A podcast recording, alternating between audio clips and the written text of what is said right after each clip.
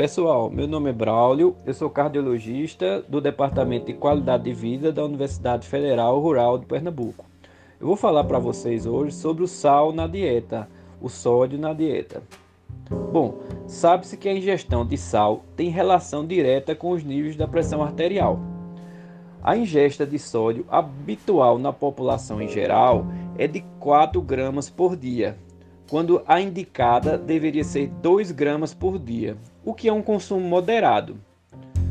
É, no entanto, dieta sem sal também pode ser maléfica. Então, o orientado é que a dieta com sal seja tenha um consumo moderado de sal.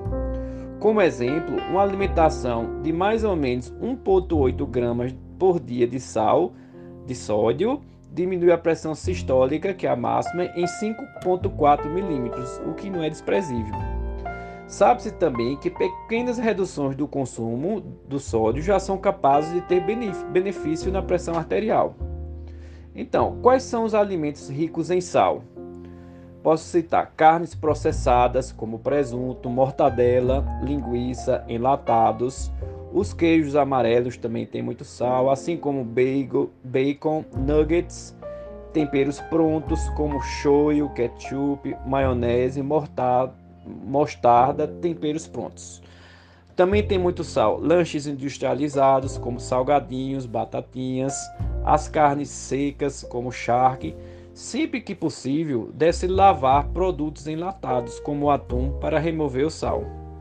Em tempo, o sal marinho, assim como alguns outros sais, apresentam o mesmo conteúdo de cloreto de sódio que o sal da cozinha ou sal grosso.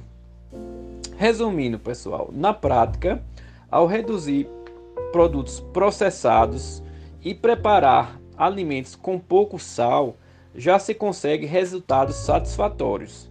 Se você re reduzir os produtos processados, isso já diminui 75% do sal na dieta. Lembrar também de tirar o saleiro da mesa para não adicionar sal aos alimentos. Bom, espero ter ajudado vocês. Até uma próxima!